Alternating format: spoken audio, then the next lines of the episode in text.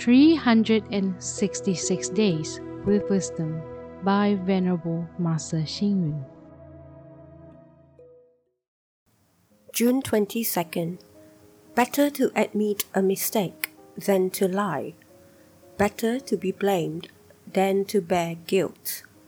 Better to be at disadvantage than to invite enmity.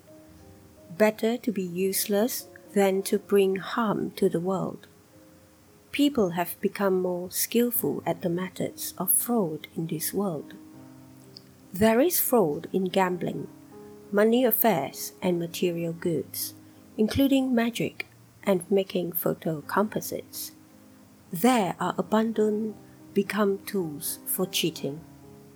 Even though this world has always been unreal, today's society has come to a point where the spurious is passed off as genuine. There appears to be nothing in this world to believe in anymore. People have never really seen cheating as evil. On the contrary, they even regard these frauds as skillful and wise. As a result, it is hard to have a standard to measure honesty against fraudulence and good against bad. Cheating in Buddhism is referring as false speech and tricks. However, with regards to scheming, society has allowed some convenient false words to be used, referring to them as expedient false speech, and even praised the use of white lies. Thus, it has become much harder to differentiate between what is real and what is unreal in society. Some people are willing to sacrifice anything without complaint in order to be honest and to keep their promises. Sages in the past adhered to such sayings as A promise is worth a thousand gold pieces.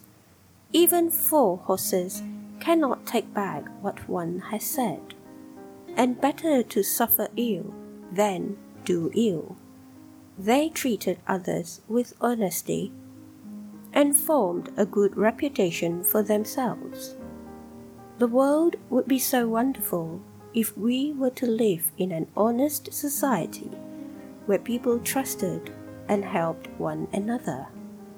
If we live in a society in which people are continuously trying to cheat and outwit one another, while at the same time always being afraid of being at a disadvantage or of being fooled, how can there be any lovable things about this world?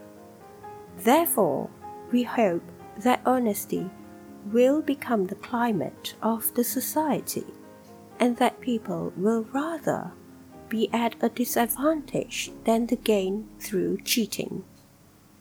Read, reflect, and act. The world would be so wonderful if we could live in an honest society where people trust and help one another. Please tune in, same time tomorrow as we meet on air.